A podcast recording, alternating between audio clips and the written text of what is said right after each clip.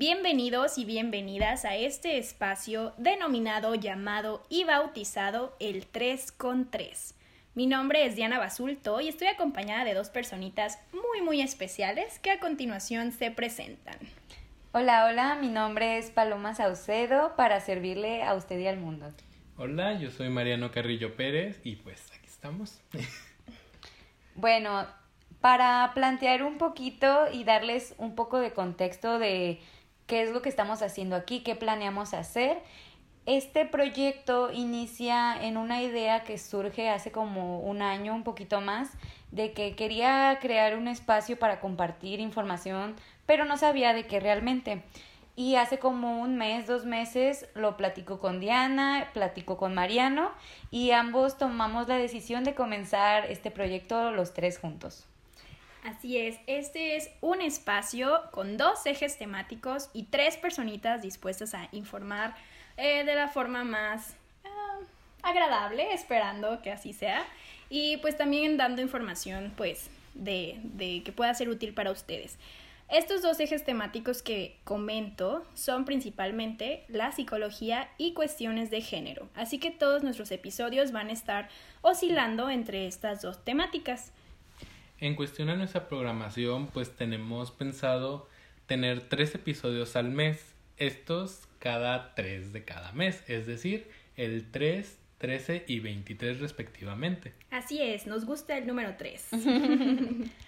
en este primer episodio creo que es correcto y se necesita empezar sobre lo más básico que viene siendo la psicología en general. Pues en sí, ¿qué es la psicología? Uf, creo que esa pregunta ah, desde muchos teóricos, desde muchas personas han, la han hecho y pues creo que hay diversas respuestas por lo mismo de que es tan amplia y, y su alcance es, es, tan grande. Entonces vamos a tratar de ser objetivos. Pami, ¿tú cómo definirías esta parte de qué es la psicología?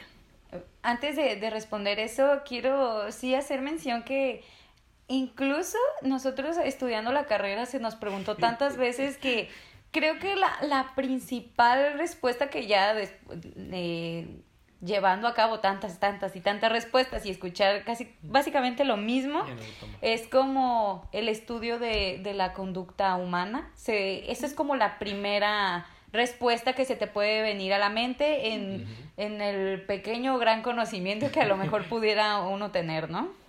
Claro, no sé, eh, esto sí me gustaría comentarlo. Muchas de las...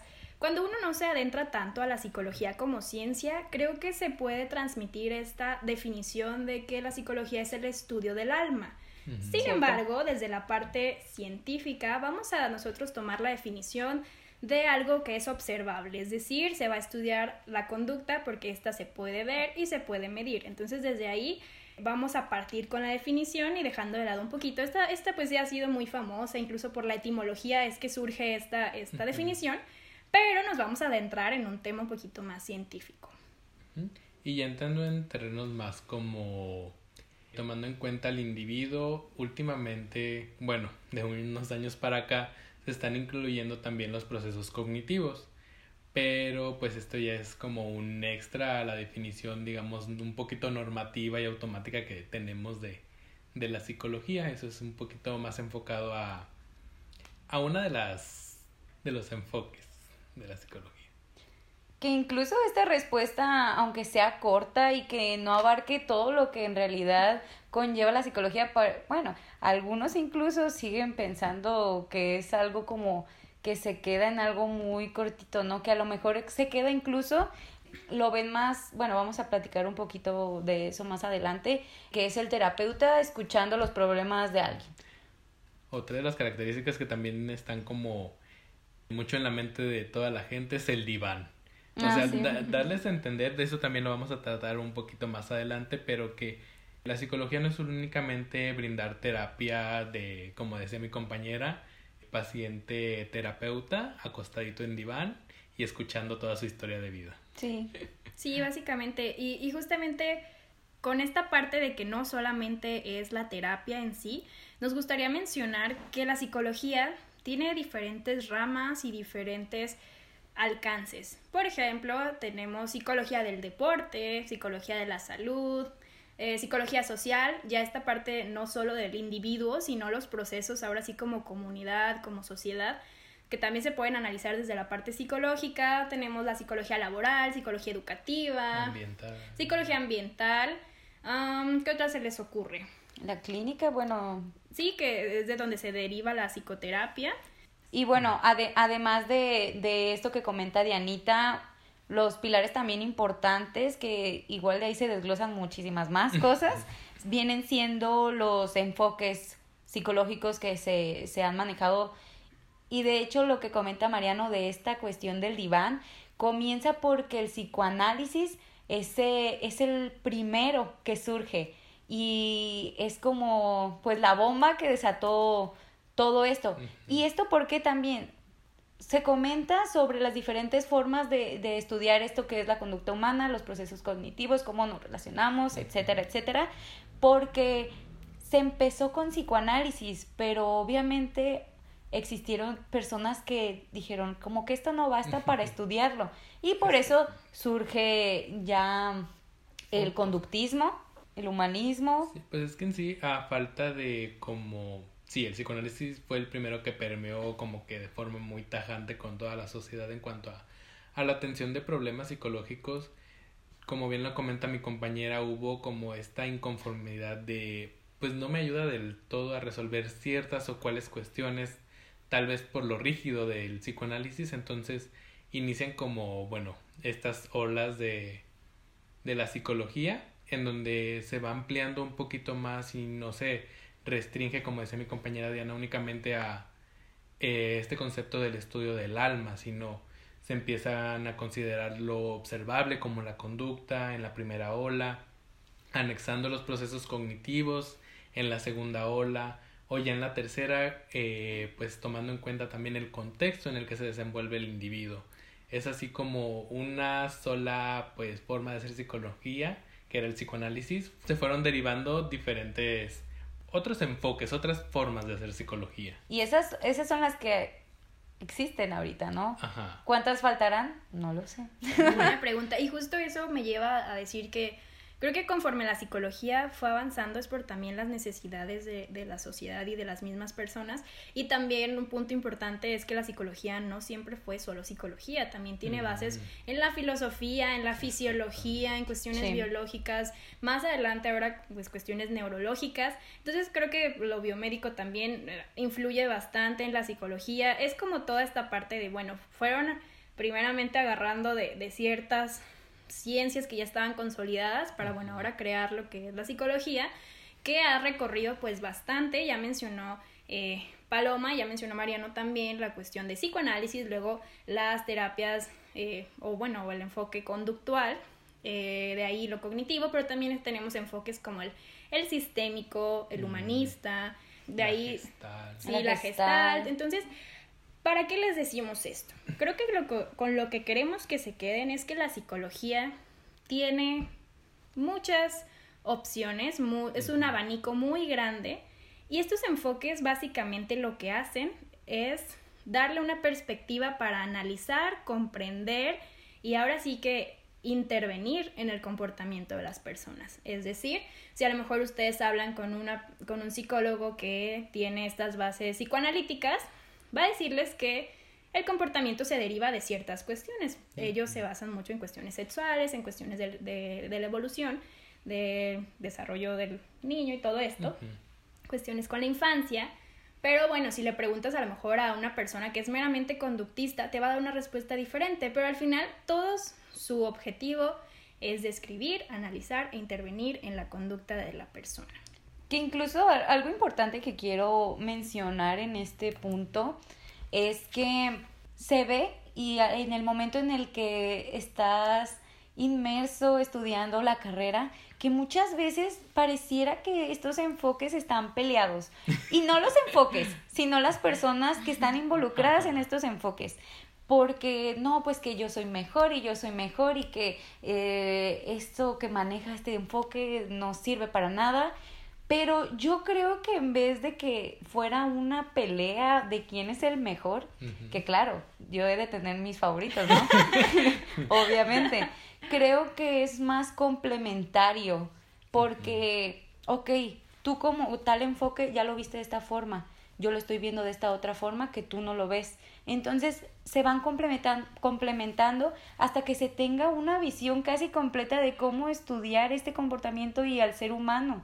Sí, yo algo que quería retomar del inicio cuando Paloma decía que estudiar el comportamiento suena algo chiquito, pero realmente si alguien ya se pone, se adentra a estudiar el comportamiento, puede ver todas las fluctuaciones que éste puede tener, todos los factores que van a estar influyendo en una conducta y pues nosotros somos repertorios de conducta, somos patrones conductuales. Entonces imagínense, no es como comportamiento, ah, sí, lo que estoy viendo. Además hay otras cuestiones, hay historias de aprendizaje, hay cuestiones de, cuestiones de evolución.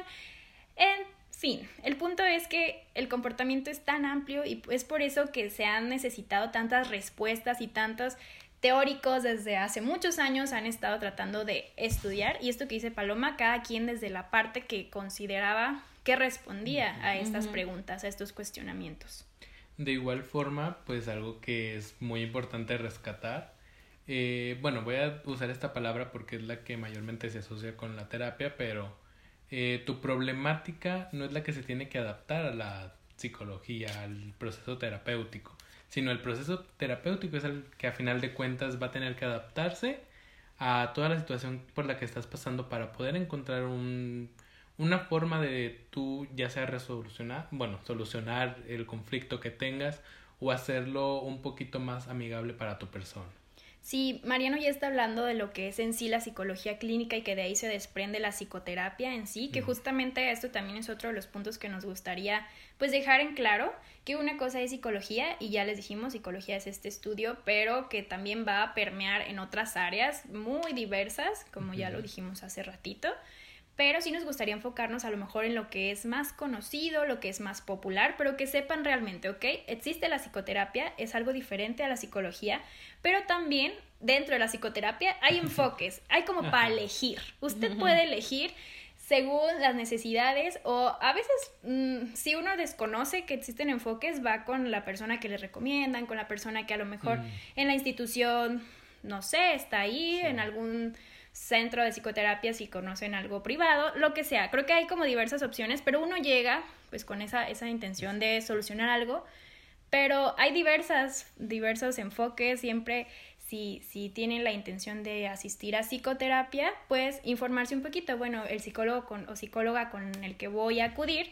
qué enfoque maneja y ya más o menos le vamos a platicar, pues, de qué dependería esta decisión o con quién ir. Algo que quería comentar sobre lo que eh, dice Diana, esto casi siempre, o bueno, o yo lo he notado, que llega el, dato del psicólogo eh, por medio de recomendaciones. Y si tienes suerte, de verdad, si tienes suerte, te va a gustar. Porque sí, a lo mejor porque si te lo recomienda una amistad, puede ser una amistad que coincida mucho en, en la forma en la que ves tú la vida, por eso son amigos. Pudiera ser que, claro, hay amistades que, que no coinciden tanto en esto, pero existe esa buena fortuna que sí, que sí te agrade. Pero sí es, sí es importante saber, estar consciente de que no es que, porque muchas veces va, va el paciente, no me gustó, y lo dice no me gustó a la primera, ¿no? O sea, también no me gustó o igual también es muy válido, no me sentí en confianza. Esa es una de, de las primeras y más importantes cosas que se tiene que lograr en la relación terapeuta-paciente. Pero no decir, no, es que la psicología no sirve, eso no sirve, la terapia no sirve.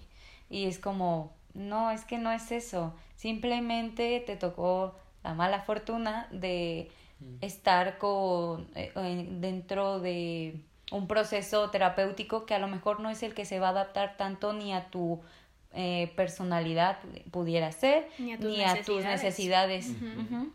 Sí, básicamente es como esta parte que nosotros queremos transmitirles, que si bien, si tienen la idea de asistir a psicoterapia, insistimos, investiguen un poquito el enfoque que, que, manejan estos psicólogos o estas psicólogas para que ustedes puedan ahora sí que entrar a un proceso en que sí les va a ayudar a la situación que quieran tratar.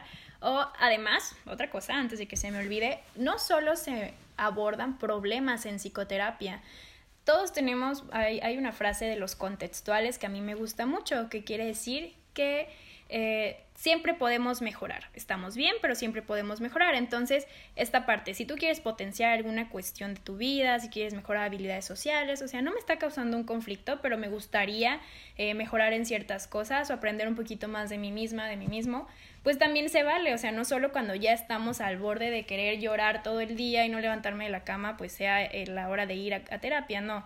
Hay días buenos, hay días malos, pero si estos días buenos, pues perduran, qué padre, pero también qué padre que busques estar bien e invertir en tu salud mental.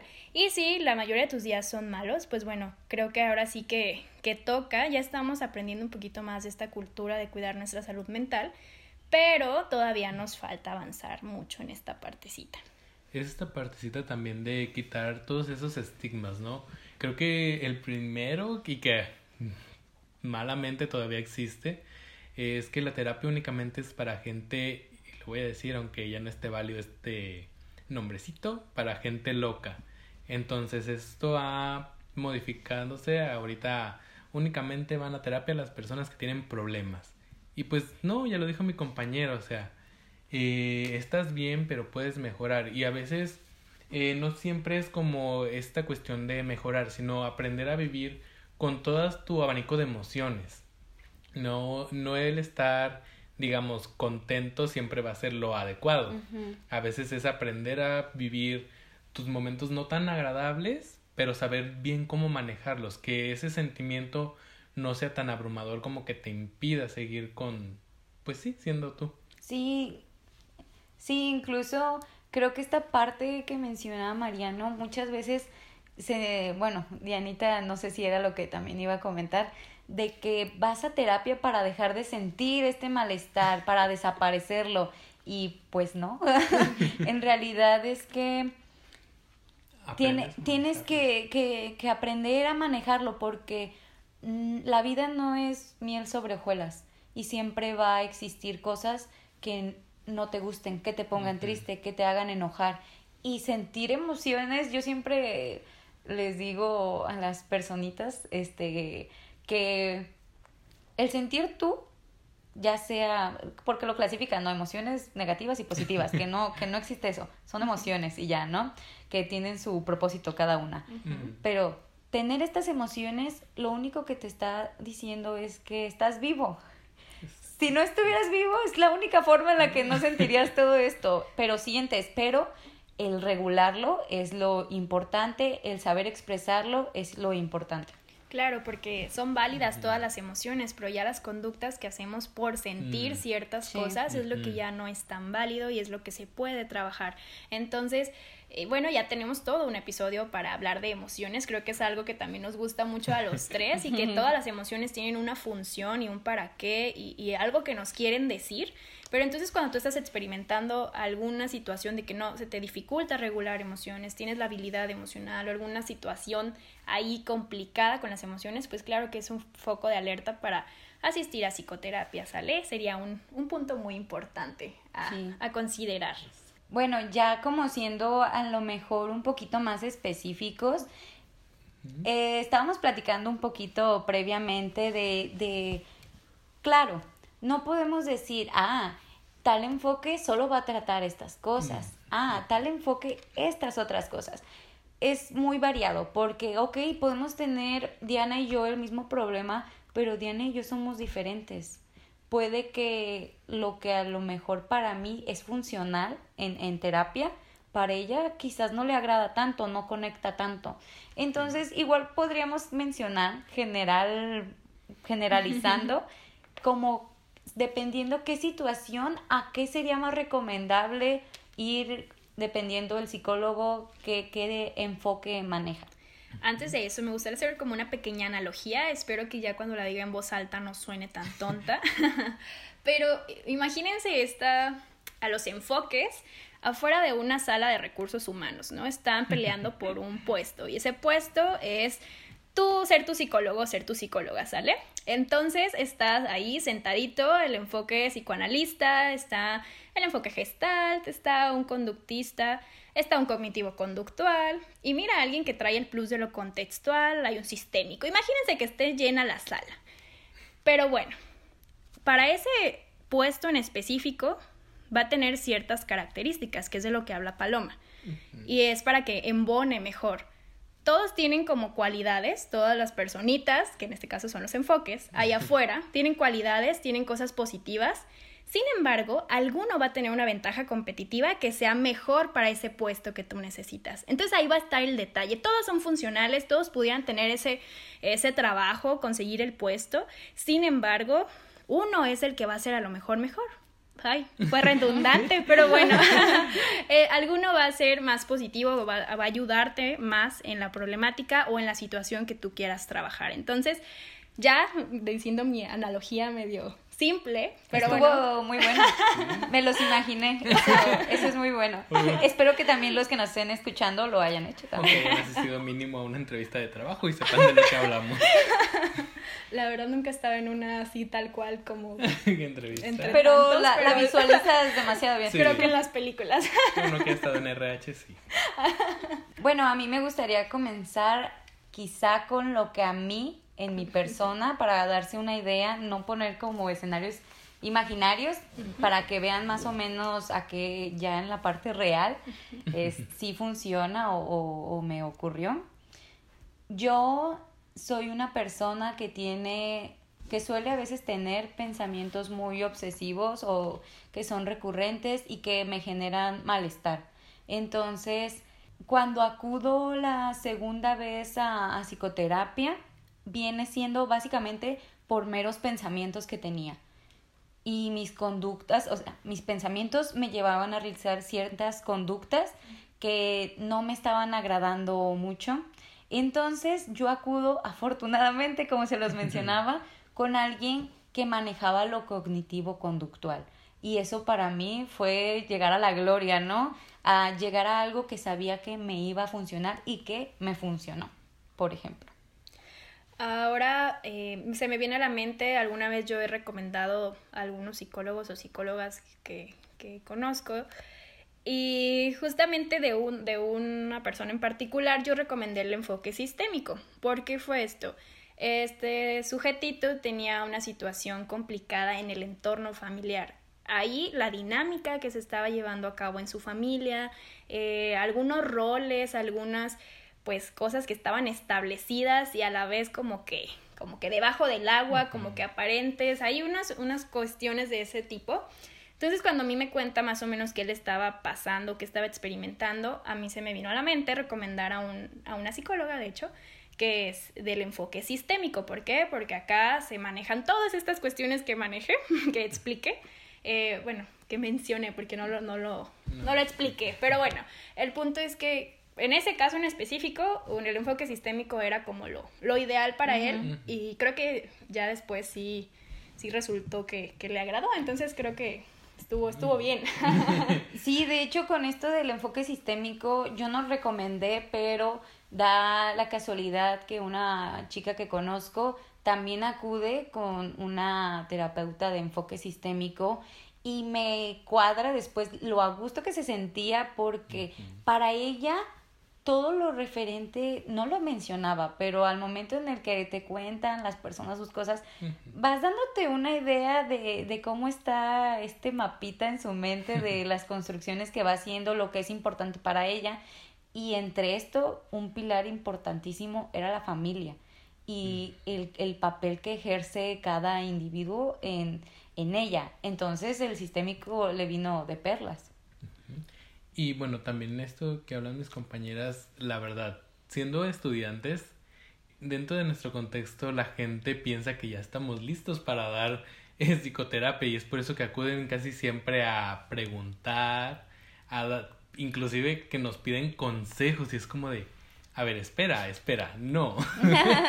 es también esta parte de educar a nuestro contexto sobre todo lo que, bueno, conlleva la psicoterapia, en este caso en específico. Y bueno, lo digo desde mi caso personal, eh, pues pasa con las mamás, ¿no? Súper orgullosas de sus hijos. Eh, escuchan diferentes problemáticas que pudieran relacionarse con factores psicológicos y te quieren dar pacientes al por mayor. Y es esta parte de darte cuenta hasta qué punto también por parte de especialistas son tus habilidades, son tus recursos, son todo eso que tienes para ayudar a cierta persona. Y pues sinceramente está de nuestra parte no solo pues sí, derivar a gente realmente profesional en las cuestiones muy particulares de cada individuo, sino también está esta parte de nosotros eh, informarnos no para atenderlo, sino para brindarle como una herramienta tal vez porque regularmente cuando acuden con nosotros es porque quieren atención inmediata, ya no saben qué hacer con, con su vida, entonces es saber eh, primero en, entablar como esta pues paz, calma que busca la persona, pero también derivarlo a alguien que realmente le pueda dar como un seguimiento y una solución a largo plazo. Algo de lo que, bueno, que quiero mencionar aquí, para todos los que nos escuchen, hay cosas que, sea el enfoque que sea, creo que no debe de hacerse. Hay muchas prácticas que malamente a veces pareciera que realmente cualquiera puede tener el título de psicólogo y eso es horrible. Horrible. Entonces, Desafortunadamente yo sí he tenido la mala experiencia de conocer psicólogos, pseudopsicólogos, que de verdad lo que lo mejor que podrían hacerle es quitarle su cédula y su título, o sea, de verdad. Entonces, también hay que tener cuidado, tanto si vamos a recomendar a alguien, estar muy bien informados de que esa persona es profesional y que tiene los conocimientos adecuados porque si no, pues... Lo único que hacemos es como un mal.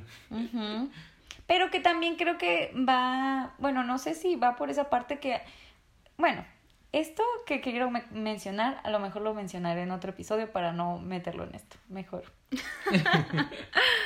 Eh, creo que esto, mm, bueno, lo que yo rescato de lo que dice Mariano es de creo que en todas las profesiones aplica. Tienes que analizar a ti mismo y a ti misma tus capacidades y ser bien honesto o ser bien honesta de puedo con tal cosa, puedo, sea psicoterapia, sea psicología educativa, sea cualquier tipo de psicología y sea cualquier tipo de carrera y no importa la edad porque, bueno, no todos los jóvenes son inexpertos, sino todos los que no son jóvenes son expertos. Entonces, eh, creo que esta parte también es constante actualización, constante entrenamiento, incluso en cierto, o sea, en lo que te estés especializando, no andar como que agarrando poquito de todo. Bueno, si eres un ecléctico, eso ya es otro tema y es un debate, no lo vamos a mencionar ahorita, no hay psicólogos eclécticos, que bueno, ya cada quien tendrá su postura sobre eso, pero bueno, el punto es que si vas a estar haciendo algo que estés capacitado y que tengas ahora sí que, pues, el potencial, no sé si sea la palabra, para hacerlo y que seas bien honesto y bien honesta para llevarlo a cabo. Creo que esto lo, lo viví en el momento del servicio social cuando a mitad de servicio social, más o menos, este, me llega un consultante para plantearlo así, ¿no? Yo, 23 años, realizando el servicio social, llega consultante de 50 años que también era psicólogo, que es psicólogo, este, que su enfoque favorito, humanista. Yo, mi enfoque favorito, cognitivo-conductual, ¿no? Entonces dije, ¿cómo demonios voy a trabajar esta situación, ¿no? Y de verdad los cambios y avances y mejoras que tuvo el paciente, para mí era estar encantada de verlo, pues, mm, que, que, era un avance a pesar de la diferencia de edad, a pesar de que él ya tenía estos conocimientos y un enfoque diferente, de ahí me, me doy cuenta de lo que dice Diana, no importa mucho esto, ¿no?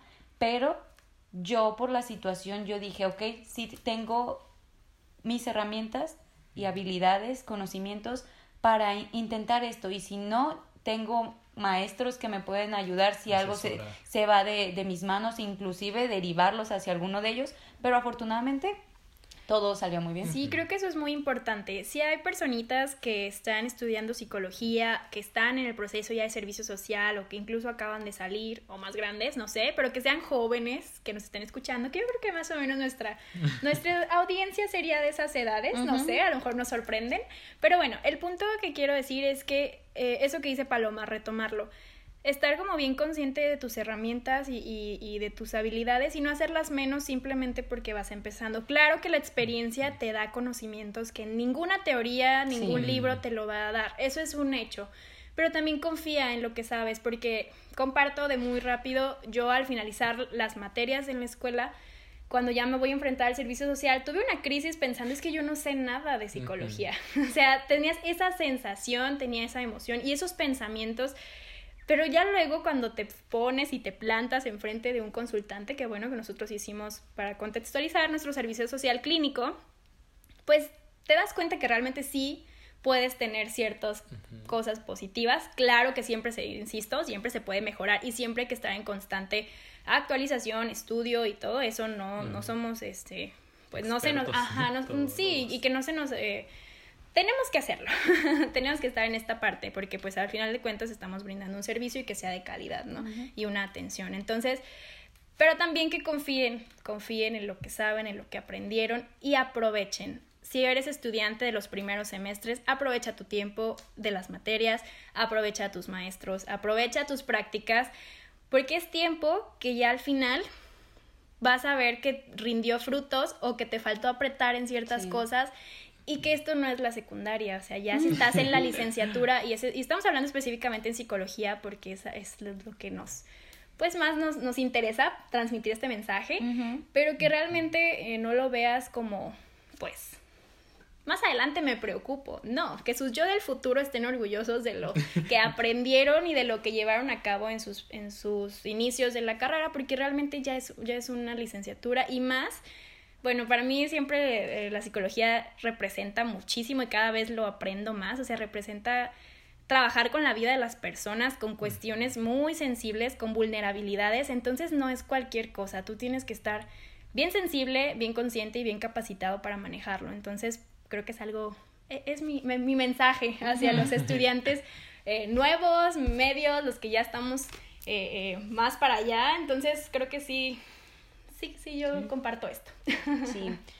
Para retomar un poquito y, dejar también, bueno, mencionamos aquí el enfoque sistémico, lo del cognitivo conductual. No sé si alguien quiera compartir lo en enfoque humanista, más o menos, ¿a quién le recomendarían ir a un enfoque humanista? Bueno, específicamente del, humanismo también se desprende lo que es la gestal, que es un, tipo de, terapia. Hay veces que con adolescentes, con niños, funciona esta parte dependiendo de las problemáticas, claro está, si es modificación de conducta ya saben a dónde dirigirlos, pero en cuestiones a lo mejor emocionales, ah, hay algunos grupos de, de, terapia, pues terapia grupal, que se pueden manejar ejercicios que van con este enfoque. No sé, características en sí, pues... A mí se me, se me ocurriera, por ejemplo, hay veces que existen, no sé, se me imagina eh, Marta, 50 años, hmm. que no te va a andar queriendo hacer la tarea que un cognitivo conductual te anda pidiendo. No, ella quiere sentir una mejoría al hacer algo en ese momento, ¿no? Entonces pudiera ser que, que las actividades que realiza la gestal, la, la, forma de trabajar, le, le causen bastante confort, ¿no? Sí, realmente El, a mí, sinceramente, el humanismo como, como bases filosóficas a mí me gusta mucho porque es esta parte de potenciar la parte humana, ¿no? ¿no? No, no tanto como bueno, no sé, me, me gusta esta partecita de, de, la filosofía. En la práctica no conozco tanto de la gestalt ni del humanismo ya en terapia como tal, pero creo que sí rescato, rescato este, lo que dice Pami. En psicoanálisis, pues ahí si quieres como trabajar ciertas cuestiones del pasado, a mí se me ocurre que eh, sería una buena opción. Eh, claro que, insistimos, todos los enfoques pueden manejar todo, va a ser diferente su perspectiva y su visión del problema o de la situación o de tu conducta o comportamiento, pero eh, todos pudieran ser funcionales, insisto, recuerden mi analogía, todos son funcionales, pero a lo mejor uno te va a embonar mejor, ¿sale? Solo para hacer ese, esa pequeña aclaración. Otro punto que me gustaría poner sobre la mesa, que si bien ya lo dijo Pami, que si están un poco agarrados del chongo los personajes o las, bueno, pues no sé, los participantes de ciertos enfoques, eh, creo que mucho de esto también, o son de los argumentos que más se toman en cuenta, es sobre la evidencia científica que tienen ciertos enfoques. No voy a decir nombres, ni marcas, ni nada, pero hay Pero algunos... ustedes ya lo saben. no, pero hay algunos que a lo mejor carecen de esta parte y que no han, no han avanzado en esta cuestión como ciencia. Pero bueno, no vamos a hablar mucho, puede que en otros, en otros episodios tal vez lo retomemos, pero solo como para dejarlo ahí sobre la mesa. Otra cuestión que creo que es necesario aclarar son estas, por denominarlas, o que también se les denomina, este, pseudociencias. Yo en este punto quiero aclarar que, ok, por mucho que algo sea interesante o que te guste mucho cómo se lleve a cabo, no significa que sea algo que pueda ayudarte realmente a resolver una situación. Esto mencionando, hay personas involucradas, incluso psicólogos involucrados en estas prácticas que ya sea se le denominen tarot, este, coaching, el coaching, que bueno, ahorita voy a bueno, específicamente esa parte mejor la menciono. Ok, sí me puede ayudar, en ese momento me puedo sentir muy bien, pero a largo plazo está resolviendo mi, mi situación, estoy haciendo algo realmente eh, trascendente para resolverla. Es ahí donde uno tiene que preguntarse si estamos dejando, qué tanto estamos dejando que algo, entre comillas, nos ayude y el, nosotros tomar participación en ello, ¿no? Hay gente que, que le funciona, pero hay gente que ha terminado en muy malas situaciones por dejárselo a estas, estas. Creo que el punto con este y con las próximas que digas, mí no es el hecho de que las personas acudan a este servicio o a esta situación, sino que no se confunda con psicología. Creo que ese es el punto principal. Ya lo que dice Paloma es totalmente cierto de que funcione o no, pero creo que el error más grande es decir que estas prácticas es psicología. ¿Por qué? Porque demerita la psicología como tal, porque trae otras cuestiones de que ya las personas no confían en un psicólogo que realmente no hacía psicología, lo que hacía era algo como magia, se pudiera decir. No sé, ya dijiste tarot, coaching. Las constelaciones familiares. Constelaciones familiares, así es. Y, y si eres psicólogo, psicóloga en proceso y te interesan estas cuestiones, creo que tendrías que dividirlo de tu carrera y de tus actividades a lo mejor que a lo mejor te gusten. Que, que yo les comparto, o sea, yo, yo siendo un poquito abierta con ustedes y sin temor a que me juzguen o no, la verdad, ya lo, lo paso por alto, o sea, porque yo sí tengo esto que, que afortunadamente tengo la habilidad de poder separarlo de, de mi práctica eh, como en, en, lo que es el tema de la psicología. A mí me gusta, por ejemplo, mucho el tema de los horóscopos, se me hace, pero me gusta como mera pasatiempo, o sea, la verdad. Y el otro también que me llegó a interesar bastante fue la lectura de manos, o sea, pero obviamente yo en la hora de la práctica, o sea, yo abriéndoles mi corazoncito y compartiéndoselos, ¿no? Para que se den cuenta de que sí, no es como que yo no voy a, yo voy a estar peleada con esto, ¿no? O sea, a mí me gusta, me interesa, leo sobre eso, pero, no, lo, voy a llevar a la consulta. Sí, claro, o a la psicología en cualquier ámbito, mm, cualquiera de, estos.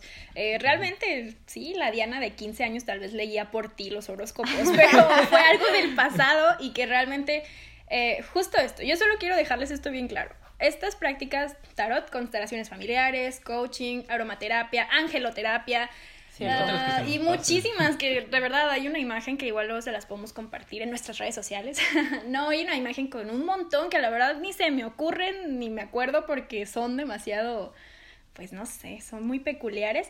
Pero básicamente los que mencionamos no es psicología. Puede ser lo que sea, cualquier otra cosa y ahí entran cuestiones de sugestión, de fe incluso, con lo cuales no vamos a meternos, es totalmente válido Pero también si eres profesional de la salud mental, no vendas este tipo de cosas porque esto no es ciencia. Si eres un consultante, ok, pudieras empezar tu proceso psicoterapéutico y también leer tus horóscopos y también ir a, a acupuntura, lo que sea, que homeopatía, no sé, lo que sea. Pero que sea un complemento y que no, no lo veas como, como lo que te va a ayudar en cuestión de psicología. Solo esta parte, poner esta barrera de una cosa y otra para pues no, no confundirnos. Ok, muchas gracias. Entonces ya para finalizar con esto, a manera de recapitulación, eh, pues comentarles todo lo que estuvimos hablando en este primer episodio. Uh. Eh, mencionamos que pues en general la psicología como una definición digamos concreta, pues se basa en el comportamiento y la cognición del ser humano. Dentro de esta psicología existen diferentes enfoques. De, de algunos que mencionamos pues el psicoanálisis, el humanismo, el cognitivo, conductual, contextual, el sistémico. Dentro de estos enfoques existen ramas, eh, ya sea psicología ambiental, infantil, de la salud, evolutiva, social, comunitaria, clínica, etcétera, etcétera, etcétera. Y pues nosotros enfocándonos dentro pues de esta psicología clínica que es en la que tenemos como mayor formación, mayor interés, se podría decir, se encuentra pues la psicoterapia, que es de lo que pues estuvimos abordando en este capítulo y pues finalizar con esto que acaban de decir mis compañeras sobre analizar qué sí y qué no es psicoterapia. Y psicología. Ambas y psicología en general. Que son algo distinto, pero pues también diferenciarla de otras prácticas. Sí, además de eso creo que también que se rescate el hecho de que todos deberíamos darnos esta oportunidad de asistir a psicoterapia.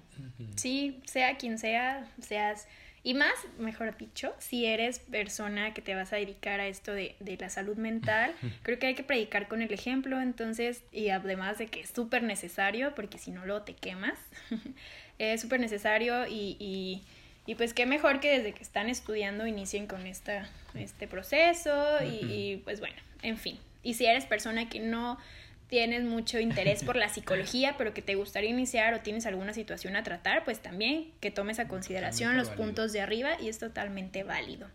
Y pues bueno, se nos fue el tiempo. Esperemos sea de, de, su agrado, que les enriquezca un poquito y que a lo mejor cosas que no sabían y les interesaron, pues bueno, se los dejamos ahí sobre la mesa para que ustedes pues indaguen un poquito más. Creo que para mí uno de los principales Ah, objetivos de este podcast es dejar en las personas dudas, pero también respuestas de las dos. O sea, es sembrar esta, este interés y esta, pues no sé, se puede decir como mm, curiosidad, pero pues también eh, informar desde una parte pues un poco objetiva. y también contarles desde nuestra subjetividad, que eso siempre va a estar y que no se puede separar. Entonces, pues bueno. Pues bueno, hasta la próxima y nos vemos. Adiós. Esto fue el 3 con 3.